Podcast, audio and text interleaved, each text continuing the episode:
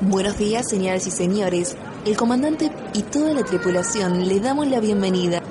Por motivos de seguridad y para evitar interferencias con el sistema del avión, los dispositivos electrónicos portátiles no podrán utilizarse durante las fases de despegue y aterrizaje. Por favor, permanezca con el cinturón abrochado durante el vuelo. Muchas gracias por su atención y feliz vuelo.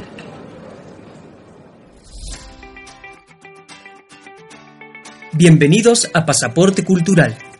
Tienes el permiso para ingresar a este paseo hacia los distintos puntos culturales de nuestro país.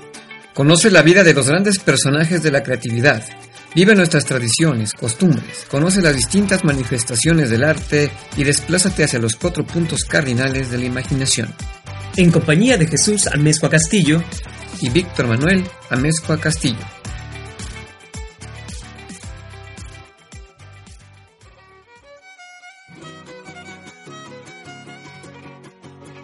No existe alimento o antojo más tradicional en nuestro país que el tamal. ¿Quién puede negar que es una auténtica delicia cuando se tiene apetito? Aunque no existe una hora propicia para degustar su sabor, en todo el país se comercializa en cualquier momento. También se ofrenda en toda clase de festividad. Pretextos nos sobran a los mexicanos para sentarnos a probar sus delicias. Pues nos levantamos a las 5 de la mañana para empezar a, envolver, ponerlos a cocer y ya de cocer a salirnos a vender. La palabra tamal proviene del náhuatl tamali, que significa envuelto. Se tiene por ese nombre a todo alimento de origen indígena elaborado con masa de maíz cocido, casi siempre relleno de verduras, fruta o carne, y envuelto en hojas de mazorca o bien de plátano, aguacate, maguey, entre los principales. Se cree que este antojo no nació específicamente en un país, sino que en América su consumo era generalizado. Argentina, Chile, Bolivia, Perú y obviamente México se ubican como sus creadores. También se ha estimado que por la importancia del maíz para nuestros pueblos, fue nuestra nación la que influenció a las restantes para que adoptaran su uso en respectivas dietas.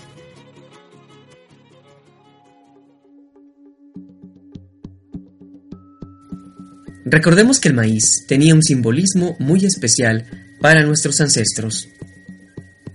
En el pensamiento azteca, Sinteotl o Centeotl, del náhuatl Sentli, que significa mazorca del maíz seco, y Teotl, dios o diosa, es la deidad del maíz y señor de la ebriedad y la bebida ritual.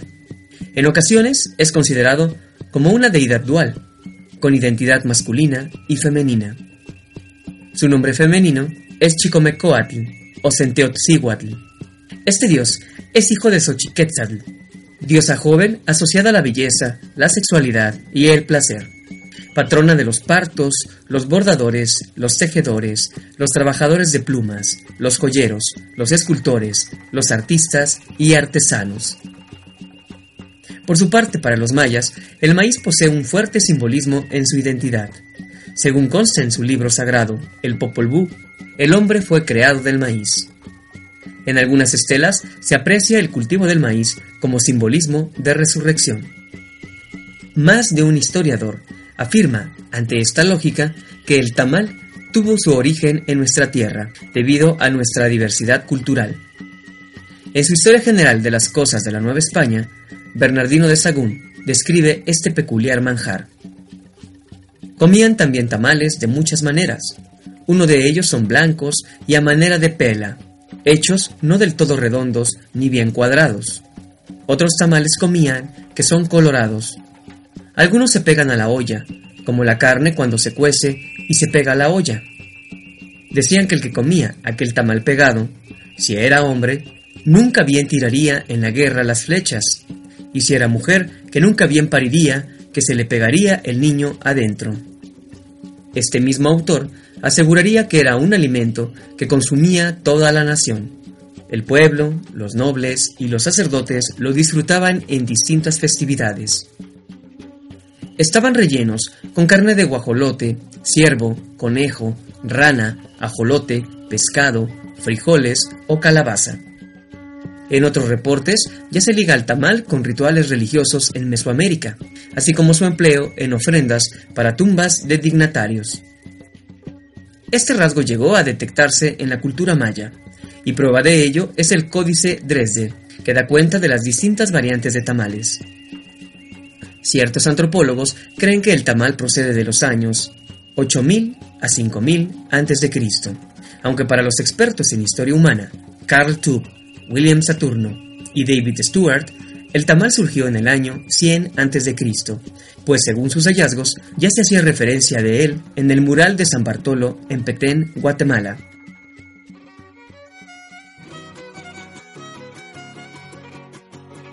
Gracias a Dios este día tenemos mucho trabajo y varios pedidos tenemos. Anoche a las 3 de la mañana nos dormimos porque preparando salsas, todo, o sea, todo. Que todo esté frío para que eh, cuando se le pone al tamal, este, eh, salga bien. En el tiempo actual, existen algunas fiestas que para los mexicanos encierran una gran simbología y relevancia, y para cuya ocasión se cocina este platillo. A continuación las mencionamos.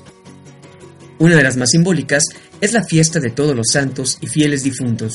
Celebrada los días 1 y 2 de noviembre, en ellas el ambiente es alegre, la muerte no es destrucción sino renacimiento.